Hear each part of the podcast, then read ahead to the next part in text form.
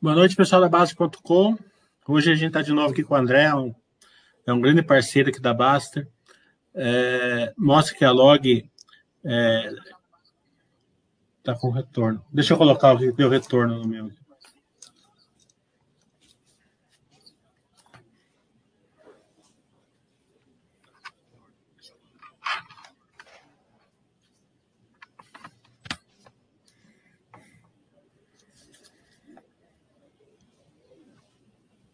Eu acho que não vai retorno. Boa noite, pessoal da Basta. Deixa eu disparar o retorno.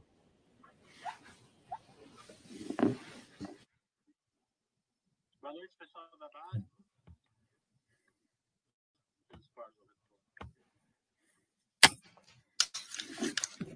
Pronto. Agora acho que vai. É, boa noite, pessoal da Baster. É... Hoje estamos aqui com o André. O André é, um é um. É, boa noite, pessoal da é... O André ele é uma pessoa muito interessada em se relacionar com o investidor pessoa física. Né? É... A Baster e a Log, eles têm já um histórico de várias lives trazendo um entendimento melhor da empresa para vocês. É, então, agradeço muito ao André, agradeço a Luciana, agradeço todo o pessoal da Log por esse interesse em se relacionar com, conosco aqui da Baster. É, lembrando somente que a gente não faz nenhuma indicação de compra nem de venda de ações, e também o que a gente vai discutir aqui, muitas vezes, ele é baseado é, em premissas, né? Essas premissas podem não se concretizar, né? É, eventos de mercado podem fazer com que eles não se concretizem no, no futuro. Então, boa noite, André. Fique à vontade. Boa noite, Mili. Obrigado mais uma vez pelo convite. Prazer falar contigo, falar com é, toda a comunidade da Baster. É, acho que vai ser, como sempre, muito interessante a conversa, seja para esclarecer alguns pontos né, vinculados à estratégia da companhia, falar um pouquinho de mercado, falar também sobre é, vamos dizer, as perspectivas que a gente enxerga aí no cenário macroeconômico. Né? Vamos em frente, um prazer enorme.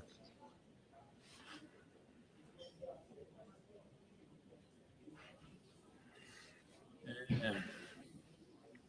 André, quando você veio a última vez fazer o, uma, a, a, entrevista aí com a gente, a live, é, nós falamos ali que aquele um, um por, todos por um estava já estava pequeno para log, né? É, logo em seguida, vocês anunciaram ali 1.4. Hoje, claramente, aquele esse 1.4 também ficou pequeno. É, se vocês somarem os BTS aí que estão fora aí do, do 1.4, você já vê que esse crescimento da log vai ser bem maior. Né? Fale um pouco sobre, sobre isso, por favor. É, e como que vocês estão enxergando o mercado aí é, principalmente fora do eixo Rio-São Paulo. Ótimo. Só recapitulando, então, Milicia, quando a gente, ao final de 2019, a gente lançou o plano de crescimento da companhia, aquele todos por um, né? Significava, para dar um pouco mais de, de, vamos dizer, de cor em relação ao que, que aquilo se tratava, é, seria aí um milhão de metros quadrados né, de ABL num período de cinco anos, que praticamente significava dobrar o tamanho da companhia. Né? Durante o ano de 2020, né, o ano passado, a gente percebeu que teve um, um movimento muito acelerado de demanda, né, muito em função por parte do e-commerce, é, por toda a dinâmica diferente né, que o mercado acabou se apresentando durante a pandemia. Então, o aspecto do e-commerce né, para as grandes indústrias, independentemente de se só, só os grandes players de varejo, acabou influenciando né, a necessidade realmente de expansão né, de algumas atividades, principalmente no eixo né, fora é, do eixo em São Paulo. E isso fez com que a gente, ao final do ano de então do ano passado, a gente revisasse esse plano com upside de 40%, é, e a gente traduziu então sendo o plano como todos por 1,4, ou seja, 1,4 milhão de metros quadrados até o final do ano de 2024. Né? E essa perspectiva, Nili, ela está muito vinculada à, à, à, demanda que muito, a parte da nossa carteira de clientes né, tem como demanda para poder fazer essa expansão e a gente tem percebido que essa demanda tem sido muito clara né, em todas as regiões do país. E A tendência é que a gente continue com essa estratégia de diversificação geográfica, é um dos pilares do nosso modelo de negócio, né, de continuar expandindo as nossas operações, é, principalmente junto à nossa carteira de clientes pelo, pelo Brasil, é, independentemente se só na, na, região sudeste. E é, essa, essa é a tendência. Então, acho que acredito que a gente tem um, uma, um desafio grande. Ao longo desse primeiro trimestre já do ano de 2021, a gente percebeu que essa demanda continua crescente, né? Então, esse é, 1.4 ele já tem alguns incrementos e eu acredito que isso, né, tendo um, uma certa estabilidade no cenário né, macroeconômico, a tendência é que a gente continue com essa tomada de crescimento aí também do, durante o ano de 2021. É, como que está aí a, a, demanda aí que a gente está vendo aqui, está muito forte fora do eixo Rio-São Paulo, até acho que os clientes que vocês têm, eles estão querendo novos galpões aí, novos sites aí para crescimento aí. É, vamos falar um pouquinho também da concorrência. É, se a gente olhar o mercado, a última vez que eu olhei era mais ou menos 160 é, milhões aí de metros quadrados. Né? Vocês, é, o AAA aí, tem, tinha 15, né? 10% mais ou menos do mercado. É, então, teoricamente, vocês não é uma empresa sem concorrência, né? porque vocês têm aí 90% do mercado para avançar justamente onde não tem qualidade. Então, as empresas que têm a qualidade igual vocês têm, é, tem um mercado muito grande ali para se expandir fora, então, fora do, do AAA, que, né, que não tem galpões AAA. Então, vocês devem estar sofrendo muita concorrência. Né? É, Mili, assim, os números são compatíveis com os nossos, né? A gente também tem essa leitura, são cerca de 160 milhões de metros quadrados de, de galpões né, é, espalhados pelo Brasil, grande parte concentrada ainda na região sudeste, né, 80% está concentrado aqui no, é, no, sudeste, e pouco mais de 10% realmente são é, classe A, como são os galpões da Log. Eu separaria a, a, a concorrência em dois grupos. Né? Rio São Paulo é um mercado mais estruturado, existem grandes players com ativos de qualidade nessa região, e realmente ali a gente entende que tem um, um mercado mais dinâmico, mais maduro, e tem realmente ali algumas é, concorrências que é, justificam, né, vamos dizer assim, a, a, a, tendência né, de crescimento ali daquela região com outros players.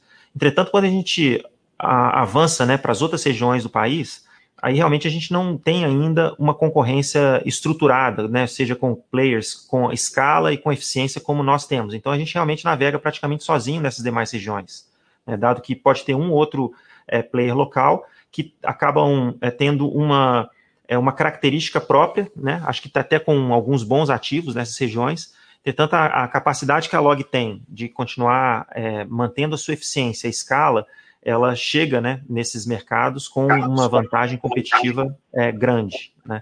E então a concorrência ela acaba não vindo para esses outros mercados, pelo menos por enquanto.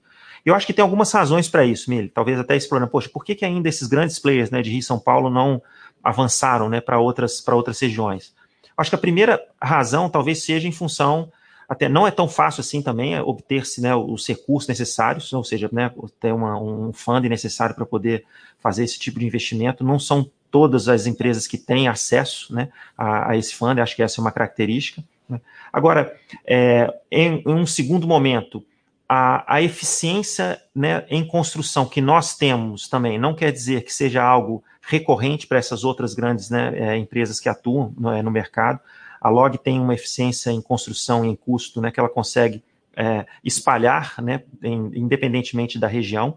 A gente é muito competitivo nisso. Mas eu acredito que a principal barreira de entrada é a carteira de clientes que a gente tem. Ou seja, hoje são mais de 220 contratos, né? Todos esses grandes players de mercado é, que você imaginar, né, seja de varejo ou de grandes indústrias, de alimentos e bebidas, de farma, né, tem pelo menos uma ou mais operações conosco, né, onde, onde a gente atua, e vem vindo com outras, né, é, outras solicitações, outras demandas, né, acabam encontrando a Log como sendo um, um parceiro estratégico, né, que tem um termo que a gente usa aqui internamente, é um termo em inglês, é o One Stop Shop, né, eles já sabem, né, a característica dos nossos ativos, como que eles podem se adequar, né, a essas características, e como que a gente se adequa também à necessidade que eles têm. Então, é, essa carteira de clientes não se constrói de um dia para o outro, né? Foi ao longo desses últimos 10 anos né, que a Log vem trazendo esse portfólio, que talvez seja aí o nosso, é, o nosso principal ativo. Né? Então, acho que a barreira de clientes, ou seja, é, cresce, é, que talvez tenha um certo impedimento ainda para que esse movimento venha a acontecer. É, isso não, mas ao mesmo tempo, Mili, isso não seria, acho, um, um, um problema, porque o, o, mercado hoje é tão carente né, de ativos de qualidade que teria espaço também para concorrência, sabe? Ou seja, a, a concorrência também po, pode né, chegar junto a esse, a esse mercado e, e, desenvolver também lá os seus ativos sem necessariamente prejudicar o nosso plano de crescimento ou plano de crescimento futuro. Né? Porque são desenvolvidos hoje cerca aí de um milhão de metros quadrados de é, ABL classe A no Brasil por ano.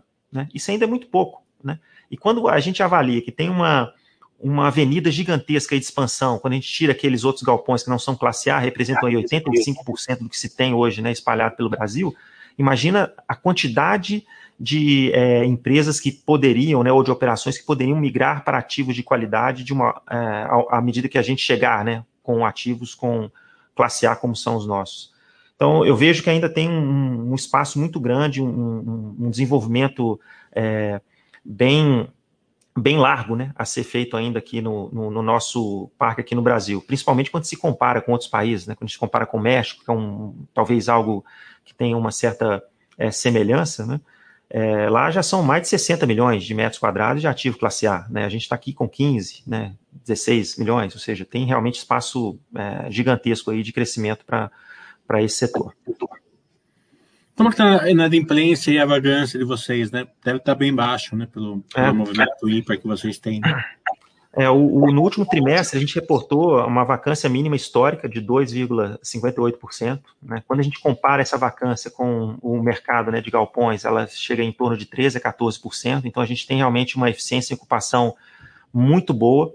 É, o mês de abril a gente já teve também ainda mais ainda uma redução, a gente está né, tá tendo realmente uma, uma demanda e, e acho que isso mostra a, a qualidade do ativo, né, ou seja, né, o ativo é extremamente demandado e a, e a, vamos dizer, a flexibilidade desse ativo permite que a gente tenha então uma alta eficiência na, na ocupação. Em relação à inadimplência, ela foi de 0,2%, né, e ela tende, é, vem sempre nessa, nessa toada. E aí eu acho que mostra a qualidade da carteira de clientes né, que a gente tem e do nosso relacionamento junto a eles. Então, assim, a gente, a gente realmente tem aí dois indicadores muito fortes, né, que representam aí um momento comercial, é, talvez o nosso melhor momento comercial né, da companhia né, nesses últimos anos, né, com indicadores fortes como esses. Né. Concordo plenamente com você e por causa desse momento aí mágico que vocês estão passando, a estrutura de capital de vocês é, na minha opinião, está um pouco aquém do que vocês necessitam. Vocês têm uma dívida muito baixa é, em relação à operação que vocês têm. Como que você vê essa estrutura de capital de vocês é, mais para frente? Né? Vocês vão buscar um pouco mais de dívida, é, melhorar essa estrutura de capital? Como que vocês vão fazer? Mili, isso é um ponto interessante, né, de, de mencionar, assim, é, quando a gente divulga, né, um plano de crescimento robusto como esse, né, a gente vem sempre discutindo aqui internamente quais são as alternativas de funding né, para esse plano de crescimento. Né? Então, assim, além da própria geração de caixa, que vem sendo cada vez maior dentro das atividades né, de, de locação, né, que é realmente uma fonte importante, a gente tem outras três fontes de, é, vamos dizer, de captação de recursos. Né? Primeira poderia ser o equity, ou seja, a gente fazer um follow-on né, do nosso papel. A gente pode comentar depois né, sobre o, é, é, essa estratégia, né, ou seja, quando a gente faz um, uma, um foco né, em cima do, do equity, né, é sempre uma, uma alternativa. A segunda é dívida, ou seja, captação de dívida. A companhia tem uma alavancagem muito baixa, né, a dívida líquida também realmente é, pequena, e a tendência é que a gente continue trazendo né, dívida para dentro do, nossa, é, do nosso portfólio, dado que a, a gente tem espaço para isso, né, e a gente pretende então equilibrar, né, ou seja, equity com dívida, né, para que tenha uma estrutura de capital mais otimizada né, mas eu enxergo realmente a gente levando é, a dívida né, ao longo desse plano de crescimento, aí na ordem de uns 4, 4,5 vezes né, o NEDE por EBITDA, né, que se fosse um indicador que possa trazer. Hoje a gente está em 1 e 2, 1 e 3, né, ou seja, realmente a gente tem um espaço maior para isso. E agora, e acho que também num, num patamar distinto, Mili, porque no primeiro trimestre a gente fez uma captação né, de 250 milhões, foi uma, uma operação importante, porque foi uma operação sem garantia, né, e sem covenant também de alavancagem, que mostra a, a solidez financeira né, que nós temos perante né, as principais instituições financeiras né, do, do país hoje. Então, realmente a gente tem espaço para dívida. Agora, tem a terceira forma né, de funding que a gente entende que é aquela que gera mais qualidade, aquela que tem mais valor, que é a reciclagem dos ativos. Né? É, a gente já fez isso em 2019, fez em 2020, e a mensagem que a gente tem hoje é de que a gente realmente vai fazer mais e mais rápido. Ou seja, nós vamos reciclar mais ativos e vamos fazer isso mais vezes. Né? Para você ter uma referência, quando a gente fala sobre a, vamos dizer, essa parte de reciclagem dos ativos, o, a gente tem hoje cerca de um bi e meio né, de ativos tido como maduros, né, que possam fazer parte de, um, de uma determinada estrutura para que a gente possa efetuar essa reciclagem. E quando a gente fala da reciclagem, não quer dizer que seja para o fundo exclusivo da Log, né? A gente pode ter uma reciclagem também para algum outro veículo, algum outro investidor institucional, ou seja, a, a importância de que a gente realmente faça com que a geração de valor da companhia, né, ela seja completa ao final né, desse ciclo, quando a gente faz a, essa venda dos ativos, independentemente para qual veículo for. Ou seja, tendo a, a rentabilidade esperada, a margem né, que a gente vem apresentando, uh, isso vai ser sempre realmente considerado mais vezes e mais rápido. Eu, particularmente, eu sou fã de follow-ons, né? No, no, caso aí é, de crescimento. Eu gosto de pôr dinheiro numa empresa que está crescendo e crescendo é, com bastante solidez, né? É, é, claro que a reciclagem que vocês fazem gera um valor absurdo, porque vocês é, acabam monetarizando o principal core business de vocês, que é a prospecção de, de novos galpões, né? A, a parte de, de, de, incorporação de novos galpões. É, mas justamente por causa disso, a dívida, a, buscar dívida para vocês, ele é meio que difícil do, do, do um acionista enxergar. Porque qualquer dívida que vocês é, adquiram aí um, um, valor mais alto, ele leva o seu, seu endividamento, dívida líquida e num nível mais, mais alto, que para, as outras empresas seria muito preocupante, 4, 5, 6 vezes, chegou até 20 aí a log alguns anos atrás. Mas é justamente porque é, o core business de vocês, o resultado não mostra, porque o resultado é o aluguel, né? E o aluguel é só para vocês poderem monetarizar o core business de vocês, que é a implementação é, imobiliária. Né? Então, esse paradoxo que vocês têm é, do resultado, ele mostrar uma, um core business que, que não é o principal de vocês, ou pelo menos não é onde dá o maior retorno, né? É, você, você acha que é difícil do, do, do investidor é, perceber isso e como que vocês é, trabalham com essa questão? O Milho, acho que esse é o principal desafio do nosso, da nossa área de relações com investidores, né? ou seja, mostrar a diferença da Log, né, não sendo apenas uma empresa né, de properties, como ela vem sendo é, a, analisada e avaliada ou comparada né, por, pelo, pelos principais analistas ou pelos principais veículos aí dentro do, do mercado, e ela ser é, vista com o que ela realmente é, uma desenvolvedora de ativos Greenfield. Né? A geração de valor da companhia está no desenvolvimento do ativo durante o seu período de construção, né? E na reciclagem desses ativos. Né? Ou seja, o período de locação desses ativos é para que ele se torne, né, ou seja, é, vamos dizer, eficiente, maduro né, o suficiente para gerar caixa, né, e também gerar o, o vamos dizer, o, os indicadores suficientes para que eles se tornem ativos, né, vamos dizer, aptos a serem reciclados, né, para que se continue executando, né, esse processo de crescimento, né, ou seja, que essa reciclagem faça com que a gente tenha, né, novas prospecções, como você mesmo vinha falando. Então, mostrar isso para o mercado é, tem sido realmente um desafio, mas eu acho que a tendência é que, ao analisarmos trimestre a trimestre né, os resultados que a companhia vem apresentando e mostrando que em todos os trimestres nós vamos ter o desenvolvimento dos ativos, né, e recorrentemente uma reciclagem proporcional a esse desenvolvimento, eu acho que isso vai ser mais fácil de ser enxergado né, pelo, pelo mercado. Né?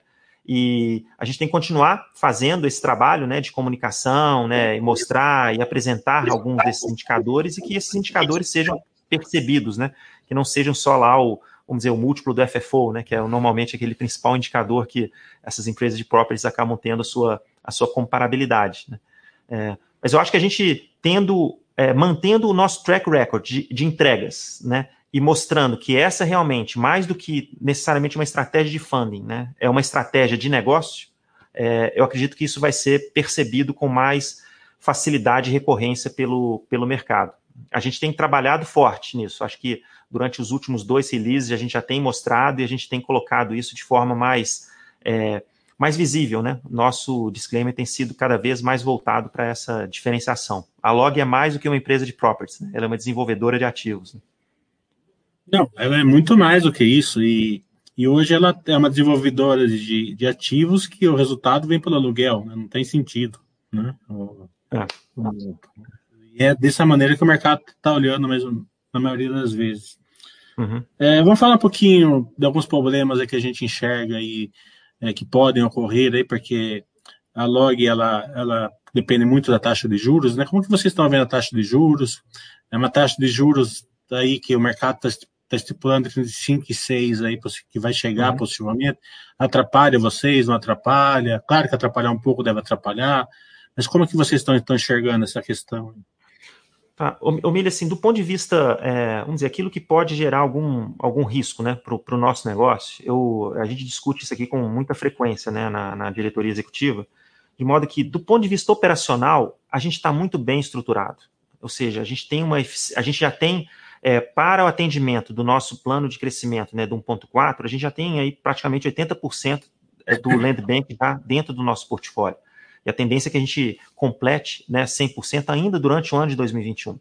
A gente continua com eficiência forte em construção, né? ou seja, mantendo ali dentro da, da medida do possível né, a estrutura é, com essa eficiência. A gente sofre uma certa pressão, principalmente na, na, composição de, da nossa estrutura metálica. Aço tem um certo efeito no nosso, no nosso custo, então isso gera um pouquinho de um desequilíbrio né, em relação àquilo que a gente vinha tendo nominalmente ao longo dos últimos anos, mas é, a gente ainda consegue ter né, é, um, um yields on cost aí com, com uma certa né, frequência em, em, índices muito positivos para a gente. É, e do ponto de vista comercial, foi o que a gente comentou. A gente tem uma carteira de clientes né, que acompanha o nosso crescimento aí, uh, pelo Brasil, né? E 70% do nosso crescimento vem da nossa própria base de clientes. Né? Acho que esse é um dado interessante né, de, de comentar, para você ver a força que nós temos dentro do nosso portfólio. Então, estruturalmente, do ponto de vista operacional, a gente está bem. Né? O que, que, pode, de alguma maneira, é, influenciar um pouco esse plano de crescimento? É realmente o cenário macroeconômico, né? ou seja, juros e inflação, né, a gente vendo como isso vem caminhando, né, vamos dizer, até o final do ano, a gente pensar em patamares né, de 5% né, de inflação com 5% de taxa de juros, acredito que possa ser um pouco mais até do que isso, isso tem uma certa influência, num curto prazo, muito mais ligado a essa instabilidade que a gente vê no mercado de capitais do que necessariamente sobre a demanda, sobre o crescimento em si. Né? Agora, é, eu acredito que para afetar de uma maneira significativa o nosso negócio, isso teria que vir a patamares que não são pensados hoje. Né? Então, o, vamos dizer, taxas de juros, a gente voltar aos anos lá de 2014, 2015, né, que eram né, situações bem bem distintas né, do que a gente se encontra hoje, isso sim, poderia criar, mas aí ia criar realmente algo para o mercado como um todo. Né? E é, eu não acredito que a gente tenha algo nessa linha né, próxima, né, nesse, nesse caso. Então, é, taxa de juros, inflação sim influencia, a gente é muito sensível a isso, né? O mercado ainda enxerga, apesar de que Vamos lembrar, a demanda já está posta. Né? O que pode acontecer é esse 1,4, se vier algo um pouco mais instável no cenário macroeconômico, ele demorar um pouquinho mais para ser colocado em prática. Né? Mas eu acredito que ele, é, ele já está aí. Né? Ou seja, ele vai ser executado e a gente tem é, confiança de que isso vai ser entregue né, dentro do prazo, mediante aquilo que a gente vem é, trazendo hoje né, para dentro da nossa operação por aqui. Grande driver de vocês continua sendo o e-commerce? É, Sem dúvida. Fale um pouquinho mais assim da, da expansão aí fora do eixo Rio-São Paulo. Milha, hoje é, a gente fez um levantamento até para divulgação no último TRI, a gente vem fazendo isso com recorrência até junto dos nossos próprios clientes. Né? É, dificilmente a gente tem uma empresa hoje que não tenha, dentro do seu processo de decisão né, para um consumidor final, algo que não passe ali pelo ambiente né, uh, online, né? ou seja, que não passe pelo, pelo, por esse movimento né, do e-commerce. Mas hoje, é, quase que 50% né, do nosso portfólio, ou seja, do no, da, da, da, nossa receita, está vinculada ao e-commerce, direta ou indiretamente. Né? Então, a gente tem lá os grandes players, que são aqueles que têm um, um, um vínculo direto, né? isso aí representa entre, um, entre 15% e 20%, e os demais aí são é, empresas que passam né, por esse movimento, como alimentos e bebidas, né, farma, ou seja, também tem um, uma, uma, certa, é, uma certa relação né, com, com essa parte de e-commerce.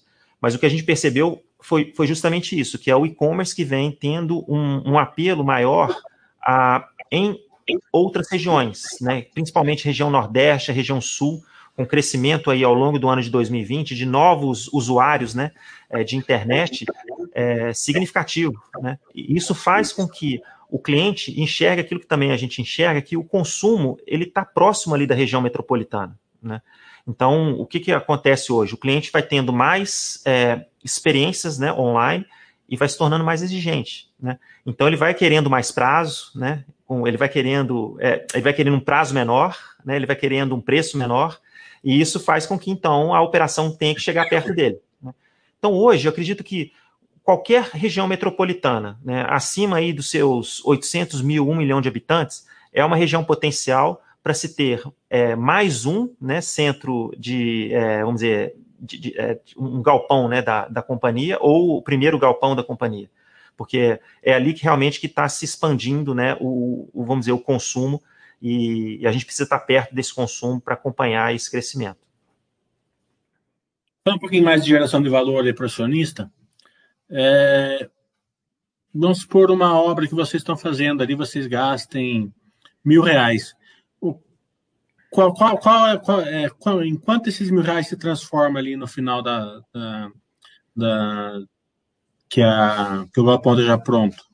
Tá, vamos, vamos pensar é, em grandes números, né? Ou seja, para se subir talvez um ativo, é, vamos usar um número assim, entre 1.100 e 1.150 de construção, mais uns 350 de terrenos, vamos supor que seja aí entre 1.500 e 1.600, né? Um metro quadrado para um ativo.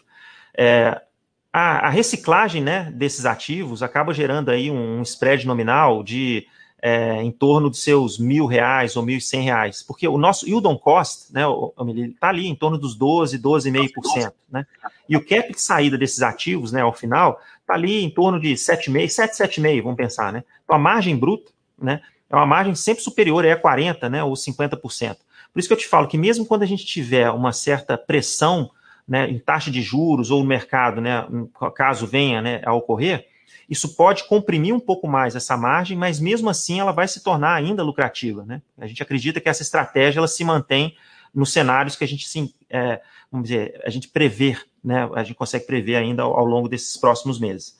Então, é, se a gente avaliar, poxa, cada metro quadrado tem uma geração de valor de mil, mil e cem reais, e, e, a gente pensando, né, pô, até 2024 são um milhão, né, 1,4 milhão de metros quadrados né, a serem entregues, é, vai transitar dentro das nossas demonstrações financeiras um bi meio aí, né, ao longo desses próximos, esses próximos anos.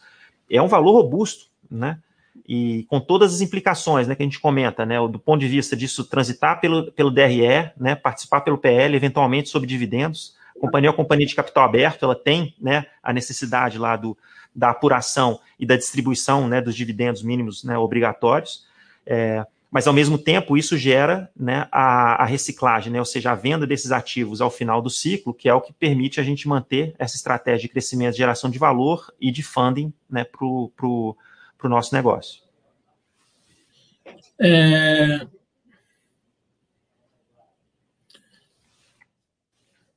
A gente, a gente, já bateu na tecla do dividendos, a gente achou que é um, não é um valor grande, principalmente em relação a ao que vocês estão, estão gerando de valor para o sócio. Né?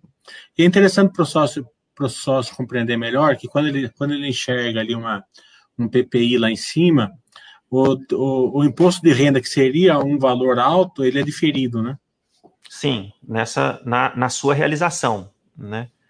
É, durante esse processo lá do, do, do desse desenvolvimento. Então, é, porque talvez é, é muito mais, eu, eu, eu, procuro sempre e dou muito mais atenção né, à geração de valor do negócio, né, do que necessariamente sobre somente aos aspectos contábeis, que são os aspectos que né, são exigidos ali, né, Mili? Seja para para se ter um PPI, né, todas a, toda a carga tributária né, em cima do, é, do PPI, como que ser registrado, óbvio, tem é, onde que se define esse valor, mas a, vamos dizer, a estratégia de crescimento né, de médio né, e, de, e de longo prazo é aquilo que realmente faz sentido, né, e é onde a gente está gerando valor. Né, ou seja, como que isso vai se mostrar uma companhia com um valor de mercado no futuro, vai estar tá muito associado àquilo que a gente vem entregando no que a gente pode controlar, que é o crescimento. Né? Então, o foco da companhia é no crescimento, e esse crescimento ele vai ser refletido né, dentro das, das demonstrações financeiras e nos principais é, dizer, indicadores econômicos, de acordo com né, os critérios contábeis, que são os critérios exigidos e que são determinados pela, pela legislação. Né?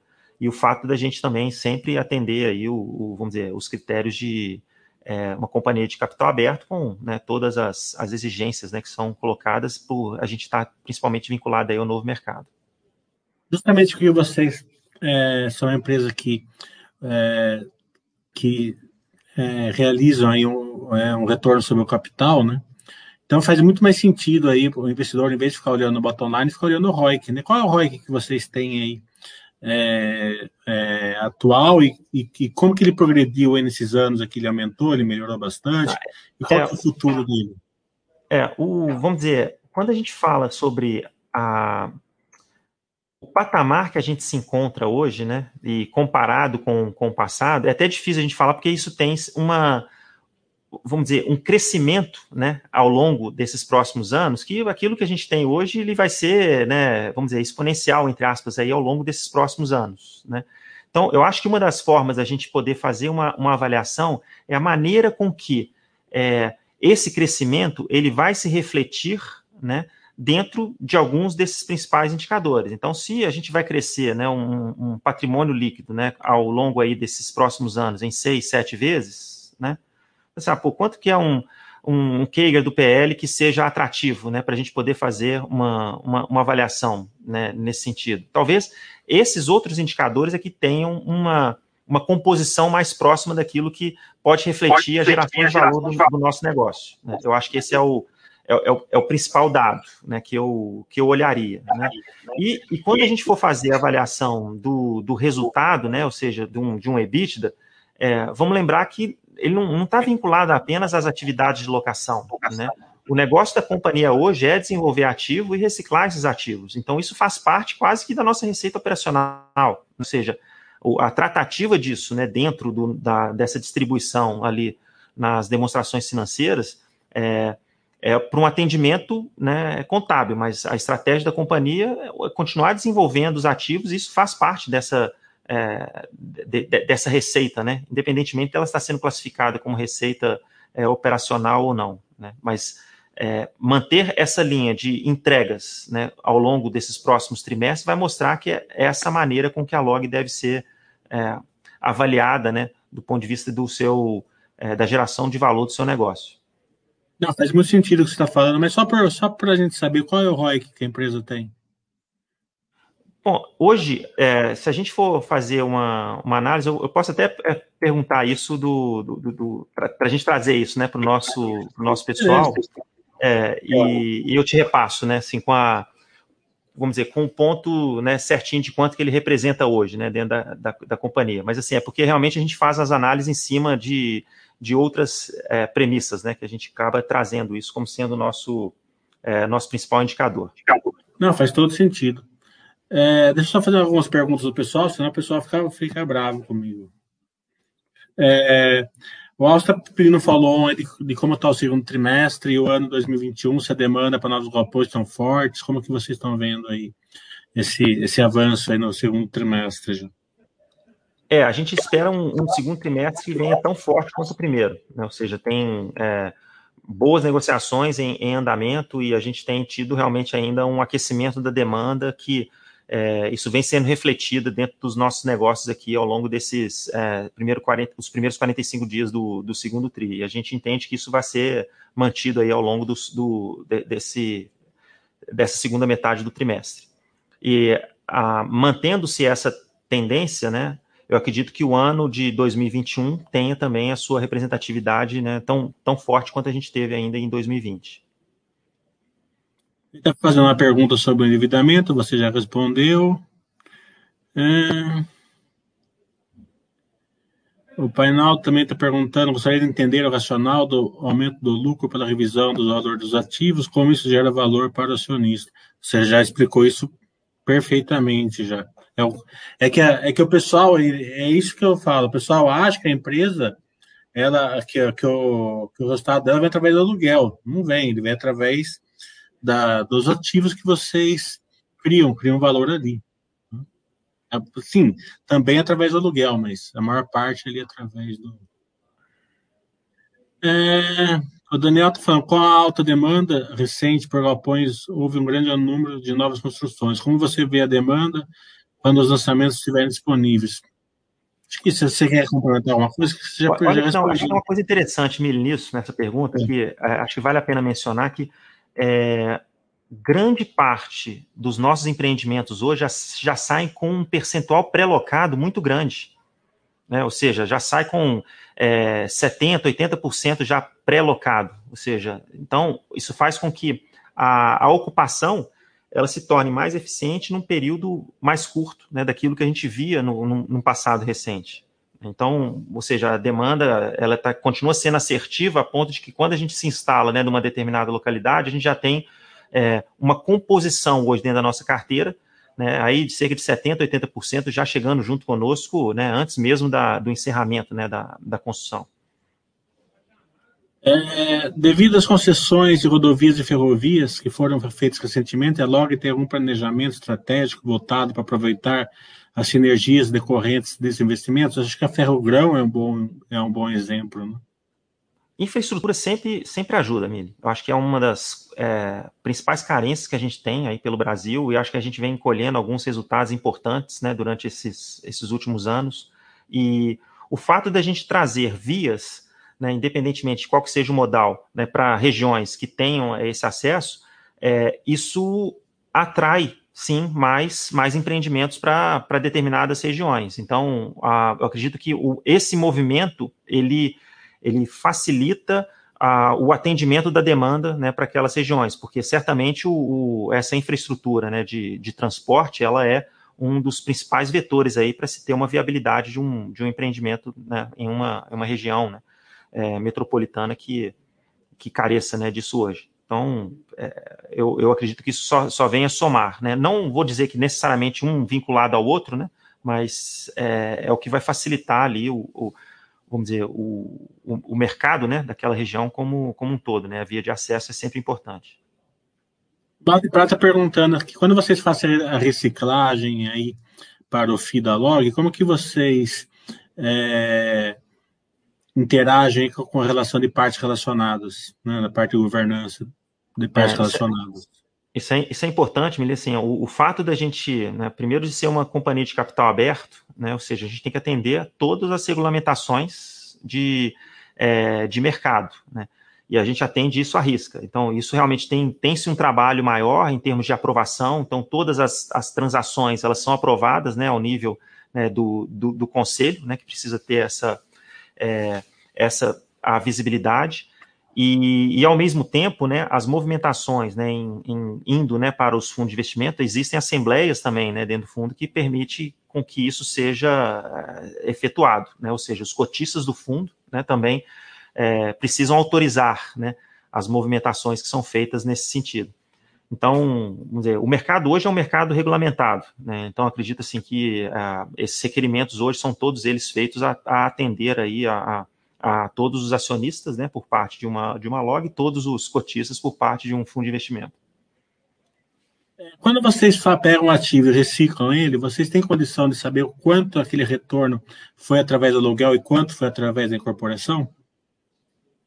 Não, a gente, quando a gente recicla o, o ativo, é, vamos dizer, a gente recicla parte desse ativo, né? Ou seja, pode até ser que a gente venha reciclar a totalidade do ativo, né? Mas hoje o modelo né, do, dos nossos é, dos ativos que foram disponibilizados à venda é de parte desse ativo. Então, a, a, integralidade dessa parte do ativo, né, faz parte do fundo. Então, ela passa a ter o sua é, a sua receita para o fundo, não fica sendo a receita mais para a log, né?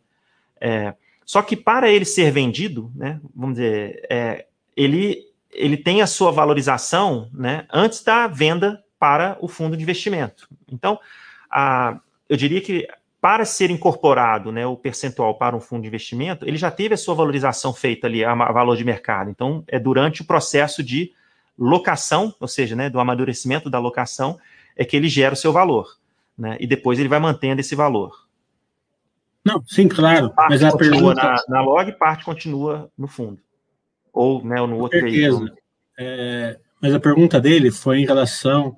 Só que ele quer separar mais ou menos o quanto gera de valor um, um lado e o quanto gera de valor o outro. Então, vamos supor que vocês, numa venda de um ativo, vocês recebam 20 milhões.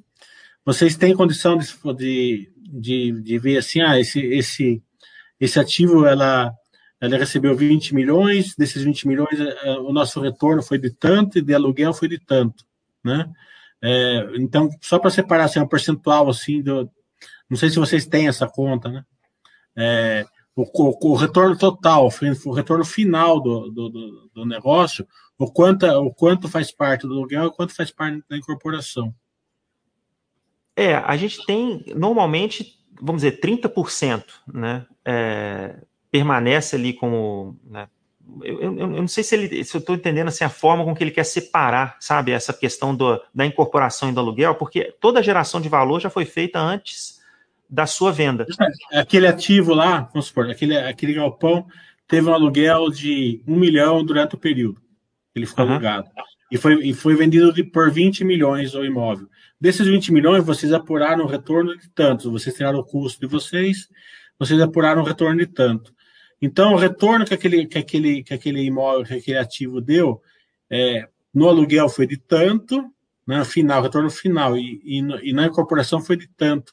Que daí até fica melhor para a gente analisar a empresa, até a gente fala assim, é, a empresa é tanto de incorporação e tanto de aluguel. Né?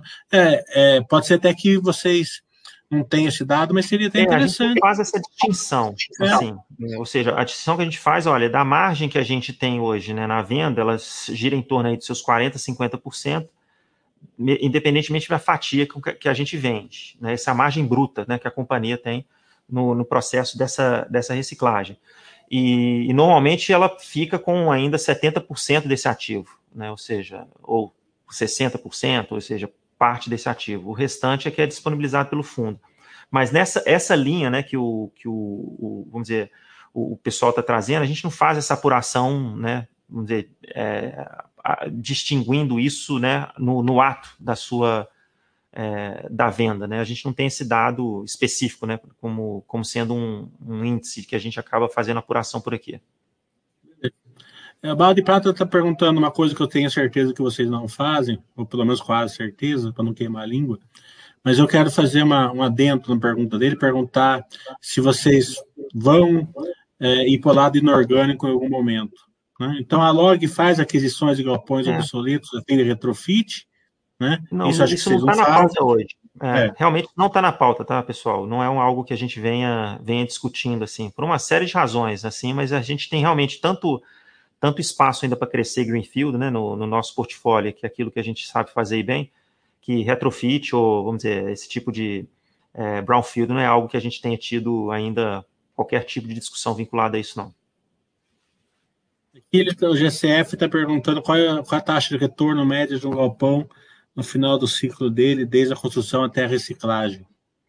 É isso, são, é, são os 40%, 50% que a gente comentou. É, a gente ainda consegue manter essa, é, essa margem aí ao longo do nosso é, ciclo de desenvolvimento e amadurecimento do ativo até ele ser reciclado. No aluguel, só para o pessoal já aprender, o yield on cost, né? É, é a diferença entre o que vocês captam e, a, e, a, e o que vocês recebem, né? Isso.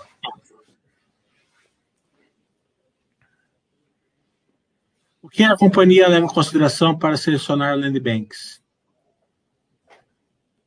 Bom, o, vamos dizer, a região, né, para se trazer, né, um, um terreno, né, para dentro do, se eu entendi bem a pergunta, né, ou seja, que que a gente, como que a gente avalia os terrenos, né, para a gente poder trazer isso dentro do nosso portfólio. Mas é, talvez seja aí o, eu, eu diria que é, esse momento, Mili, é o principal gargalo que a gente tem hoje na, na companhia. Né? Mas quando eu falo do gargalo, assim, não quer dizer que isso seja um, um empecilho né, para a gente continuar seguindo, mas é talvez o momento mais importante ali do nosso é, ciclo né, de desenvolvimento, visto que a assertividade na escolha né, do terreno é muito importante, porque é aquilo ali que vai perpetuar né, o valor e a atividade daquele ativo ao longo do, do, do, tempo. E dependendo da região onde se encontra, até o lado da rodovia faz a distinção. Né?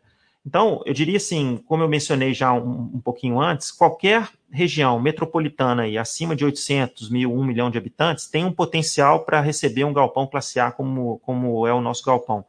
E, e ali dentro dessa região metropolitana, já tendo algo desenvolvido ou não, né, alguma operação né, da companhia ou de outros players ou não, é, você encontrar essa região, vamos dizer, assertividade de local é importante. Aí vai ser questões de vias de acesso, né, a regularização do terreno, é, vamos dizer, a, a, topografia, né, são vários esses componentes né, técnicos para isso. Mas eu diria que é, essa localização talvez seja o, o principal ponto de atenção aí durante o nosso ciclo de desenvolvimento, que ela é crucial para manter a assertividade e essa, esse índice de ocupação que nós temos né, hoje é, em todos os nossos empreendimentos.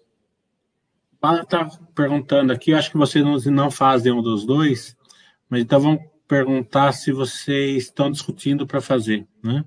Questão de silos agrícolas é, para aluguel e o personal storage lá, que, que começou a ter uma febrinha aqui no Brasil. É. É, e já colocando ali a, pergunta do Tulião junto, se vocês estão é, seguindo esse boom agrícola aí, é, procurando é, fazer os novos galpões perto ali das cidades ali onde tá bom, o negócio está mais forte. Milho, eu diria que esses assuntos são tangenciados. Eu não posso dizer que eles são realmente foco ou que tenha sido alguma coisa que tenha tido um, um, um viés mais estruturado para poder fazer essa, essa distinção do, do modelo que a gente usa hoje para os galpões, onde a gente acaba se instalando. É, a gente já, já tangenciou esses três assuntos, mas ainda de forma incipiente, não é algo que está sendo o foco nosso a, a ponto de virar um, uma, uma estratégia ou algo direcionado para a gente poder aproveitar esse nicho ainda. Vocês estão seguindo o negócio? Vocês estão procurando no Land Bank ali nas grandes regiões agrícolas?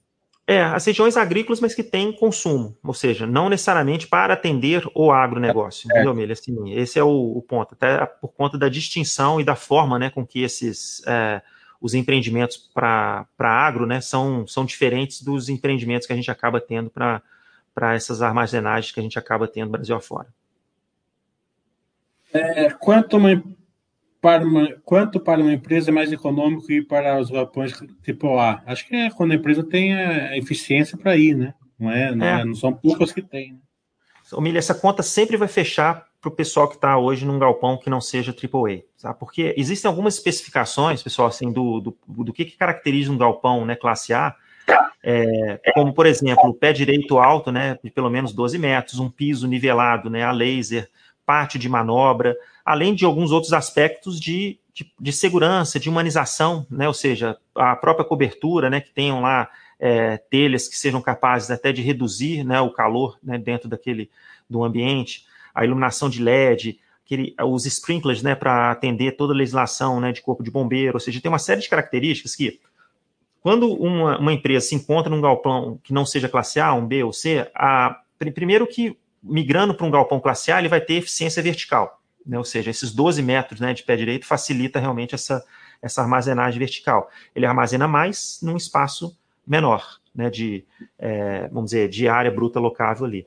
E, e, o próprio pátio né, de manobra também facilita essa operação, né, de forma com que ele consiga ter mais agilidade, né, porque às vezes esses grandes centros urbanos aí contêm, contém algum tipo de galpão é, e fica muito prejudicada né, ali a circulação mas eu acredito que sempre vai ter uma, uma eficiência vertical e horizontal dada essas características que o galpão tem. Então, né, uma vez chegando e fazendo-se a conta, a experiência mostra que realmente isso tem, é, vamos dizer, tem essa economia, né, quando o cliente sai de uma operação para outra, além de outros aspectos, né, regulatórios, de segurança e etc. O Leão está perguntando qual seria o grande gargalo que vocês têm hoje, você já falou que é o Land Bank, ele está completando aqui o potencial construtivo de vocês. Ele tem algum gargalo aí ou está tranquilo? Acho que o mão de obra está tranquilo hoje. Né? É, do, do ponto é. de vista de mão de obra, a gente não vê como sendo um, um gargalo ou um risco para a gente. Né? Obviamente, uma, a gente não, não quer deixar de atender as demandas né, por, é, por falta de, é, vamos dizer, estrutura ou por falta de recurso. A gente vai continuar tendo essa, é, vamos dizer, esse tipo né, de, é, de atendimento, por conta da, do que a gente vem fazendo aí ao longo dos últimos anos. Então, por exemplo, ano passado a gente tinha em determinadas obras, às vezes, três, mais de três engenheiros já sendo treinados, né, para que pudesse, por exemplo, já acompanhar obras que é, vinham a ser desenvolvidas ao longo de 2021. Então, hoje a gente já tem é, nove, ou, nove ou dez obras em andamento né, pelo, pelo Brasil, né, e isso em função do planejamento que já nós fizemos no ano passado, preparar né, também equipes para que pudessem realmente atender essas é, demandas que vinham é, sendo é, oferecidas aqui né, para a companhia. Está perguntando a valorização dos galpões, é, está no balanço, você já explicou, até falou que tem um bilhão e meio aí para ir para passar pelo DRE para depois ir para o patrimônio.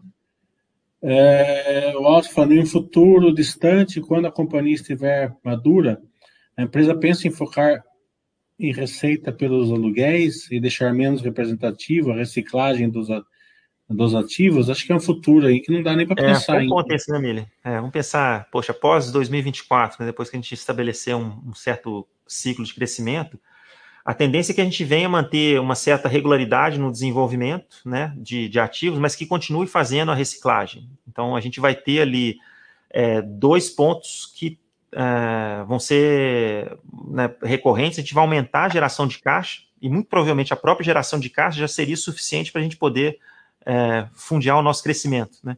Mas ao mesmo tempo a gente vai continuar fazendo também essa é, reciclagem de ativos para completar, né, esse, é, essa geração de valor, né? E vai ter muito provavelmente, né, algum movimento para para devolver, né, cada vez mais o, esse dinheiro para o acionista, né? Ser a gente pensando mais para frente, né? Ou seja, como que isso pode vir a ser o futuro, né, da companhia, mas é, tem tem ainda coisa pela frente. Os custos do galpão fica para quem? Fica para o tipo seguro, é, é, condomínio? Eles ficam para log ou ficam para o cliente? Não, aí tem-se uma. A gente faz a administração também desse condomínio, né? Ou seja, é, depois do ativo pronto, normalmente ele está num complexo ali, né, de, de galpões, e, e esse, esse complexo tem toda a parte de, é, seja de seguro, seja de é, segurança, jardinagem, portaria, né? Ou seja, os facilities, né? Também são, aí eles são administrados por uma linha de serviço que a gente tem aqui e a gente cobra, né? Por essa, por esse condomínio, vamos dizer assim. Então, esses custos, né? Dizer, fazem parte de um, de um condomínio que é rateado ali entre os é, entre os condôminos. Mas tem perguntas no YouTube. É, isso, daí, isso daí deve dar um lucrinho, né? Dá, ou seja, ele é superavitário, né? ou seja, não é o core, né? mas assim, a gente entende que isso também gera um, um valor para o cliente. Foi uma linha de serviços desenvolvida aí por uma necessidade que a gente viu, né? à medida que a gente vinha desenvolvendo esses, esses ativos. Tanto é que é uma, uma linha que a gente só exerce só em galpões da log, ou seja, a gente não, não presta esse serviço fora né, dos nossos galpões, são só nos nossos galpões, mas o suficiente para poder gerar uma certa receita, mas que é basicamente ali só é, distribui os custos para os condôminos. O pessoal aqui está dando muitos feedbacks positivos para você. O pessoal gosta muito de você, né? Aqui na, aqui na Basta. Depois eu, depois eu vou pedir os feedbacks para o pessoal mais elaborados e te mando mais tarde. Deixa eu ver ah, se tem perguntas do YouTube.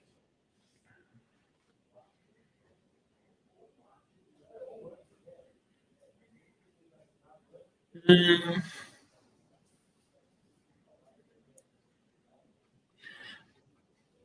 Percepção do aumento de vocês em relação ao aumento de custo, você já falou. Capacidade de construção simultânea, você já falou que está tranquilo. Já uma estratégia no aumento do Unibank na construção de novos galpões, você também já falou. Deixa eu fazer uma última pergunta aqui que como que vocês estão lidando com, com a majorização dos aluguéis, né? Com Ótimo, com esse, com esse GPM aí louco que a gente está tendo aí. Né? É, eu ia mencionar isso, Milha, assim, acho que do pessoal, assim, hoje a gente tem cerca de 60% né, dos nossos contratos são IPCA e 40% IGPM. Isso já foi o inverso. A gente vem vendo o movimento de que a partir do momento que se tem uma necessidade de uma é, não renovação, né, mas de um reajuste né, por cláusula de contrato, os clientes que estavam com IGPM têm pedido para migrar para o IPCA. E a gente não vê problema em fazer isso, a gente vem fazendo. Né? Até o final do ano passado, a gente tinha uma, é, uma certificidade grande com o IPCA e se mantém até hoje, ou seja, a gente consegue repassar o IPCA na sua integralidade em função da, é, talvez até do, do, dos valores né, que são impostos hoje, são percentuais é, comparativamente ainda sem é, questionamento praticamente nenhum por parte dos clientes. Em relação ao GPM, até o final do passado a gente tinha uma assertividade em cerca de 80% a gente conseguia repassar né, do, do valor apurado do GPM para aquele reajuste. Esse ano isso já caiu, até em função dos valores que são apresentados, né, a gente tem tido aí entre 50% e 60% a gente consegue repassar. É, normalmente tem sido essa, né, a nossa, é, vamos dizer, a nossa linha de sucesso nesse, nesse repasse né, dos, dos preços pros, é, dentro dos nossos contratos. André, é, quero agradecer muito a você, ficou sensacional, a gente abordou aí é, eventos aqui que é, muita gente, muitos né, é, bancos e, e, instituições não abordam. É, a gente passou aí pelo, pelas entranhas aí do core business da, da Log, né? Mas é claro que a gente não pensa em tudo, né? Se, se a gente não perguntou alguma coisa que você queira falar, fique à vontade.